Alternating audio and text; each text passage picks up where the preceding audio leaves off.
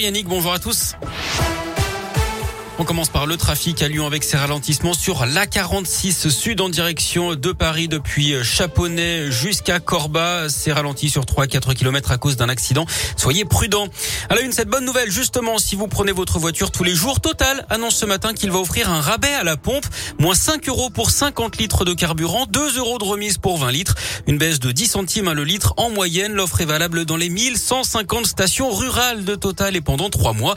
Autre annonce faite par le groupe pétrolier ce matin. Un chèque gaz de 100 euros pour environ 200 000 clients en situation de précarité énergétique. Ceux qui en fait avaient déjà bénéficié des chèques énergie du gouvernement l'an dernier. L'actu, c'est aussi cette grève au TCL à Lyon. Aujourd'hui, métro, bus, tram sont très perturbés. Vous retrouvez le détail hein, de ces difficultés sur radioscoop.com. Attention, le trafic sera totalement interrompu sur le réseau à partir de 19h30.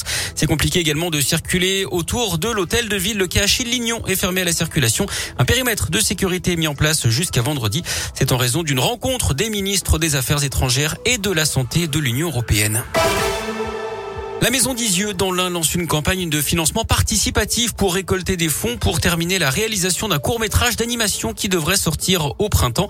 Il a été réalisé à partir de rouleaux de dessins faits par les enfants de la colonie d'Isieux en 1943, avant donc la rafle du 6 avril 44 qui avait conduit à la déportation de 44 enfants et de 7 éducateurs. Ce court métrage, c'est le fruit d'un travail entre un studio d'animation, l'école d'art et Milcol à Lyon et des collégiens de Vaux-en-Velin. Un projet important pour Dominique Vidot, le directeur de la Maison maison d'Isieux c'est important pour nous parce que ça fait vivre la mémoire au présent. Les gens ont toujours un peu euh, en tête l'idée qu'un mémorial est quelque chose où l'on vient essentiellement se recueillir. C'est en partie vrai, mais Lisieux a cette spécificité d'être un lieu de mémoire où en fait les enfants ont vécu et pour la plupart d'entre eux vécu heureux.